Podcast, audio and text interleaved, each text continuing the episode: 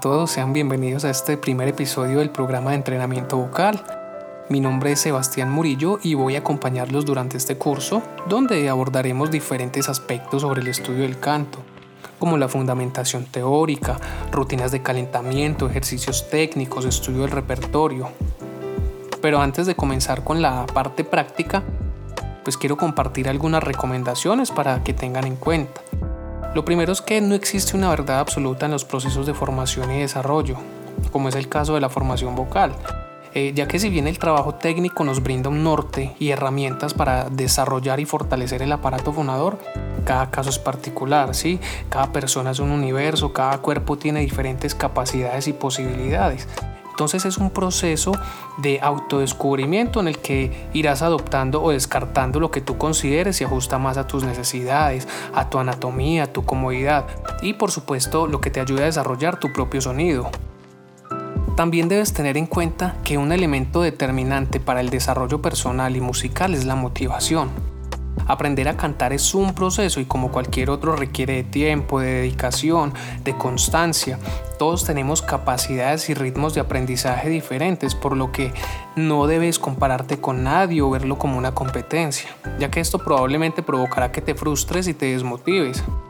Así que trabaja con perseverancia y poco a poco irás viendo los resultados. Algo que debes también tener muy presente es que la voz es un instrumento que está integrado en tu cuerpo por lo que habrá diferentes factores que influyan en tu desempeño, como es la parte emocional o la parte física.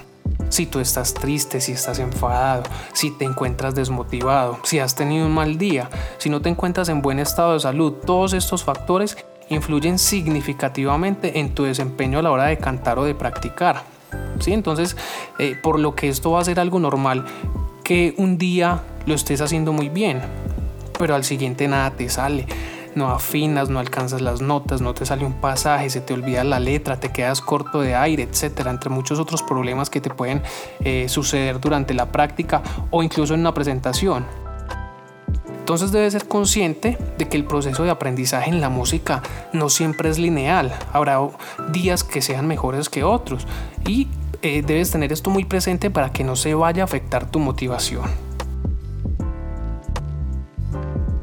He podido observar que también es muy común a la hora de comenzar con el estudio del canto pensar que solo porque tenemos la capacidad natural del habla se aprende a cantar en unas cuantas semanas y que la voz es un instrumento fácil de desarrollar, lo cual está muy alejado de la realidad, ¿sí?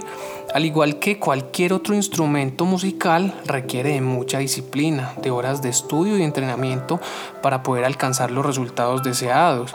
Esta yo veo que es una de las principales causas de que las personas que están eh, como incursionando en el mundo del canto se desmotiven y lo abandonen.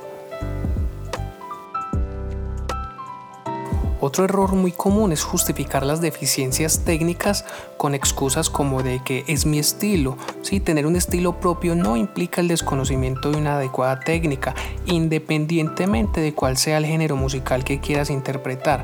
Primero debes aprender a cantar bien y luego le pones tu estilo y tu marca a la música, no antes, porque eso te va a limitar como artista y va a limitar el desarrollo de tu potencial. Bueno, y antes de entrar en materia, debes tener también en cuenta que el estudio del canto no se trata solo de cantar. El estudio del repertorio es solo una parte del proceso de formación, por lo que vamos a abordar diferentes elementos que intervienen en la producción del sonido, ¿sí? como la respiración, como el apoyo, vamos a trabajar también fraseos, matices, entre otros elementos mm, que vamos a desarrollarlos de forma independiente y luego los vamos a integrar para aplicarlos a la práctica del repertorio. Tú primero debes aprender a usar tu instrumento correctamente y luego sí puedes hacer música. Bueno, y dicho esto, damos por finalizada esta breve introducción al programa de entrenamiento vocal, así que prepárate porque en los próximos días comenzaremos con nuestra práctica. Si tienes alguna recomendación, consejo o alguna duda, puedes dejármelo abajo en los comentarios. Este programa de entrenamiento vocal es patrocinado por Distribuidora Santa Rosa, pollo y pescado siempre fresco. Los puedes encontrar en el interior de la Plaza de Mercado Los Fundadores de Santa Rosa de Cabal en el local 30. También disponen de servicio a domicilio. Puedes seguirlos en sus redes como arroba distribuidora de pollo Santa Rosa. Muchas gracias por escuchar. Si te ha gustado este podcast, dale al like y recuerda seguirme en Facebook e Instagram como arroba Músico. Y bueno, nos vemos en el próximo episodio.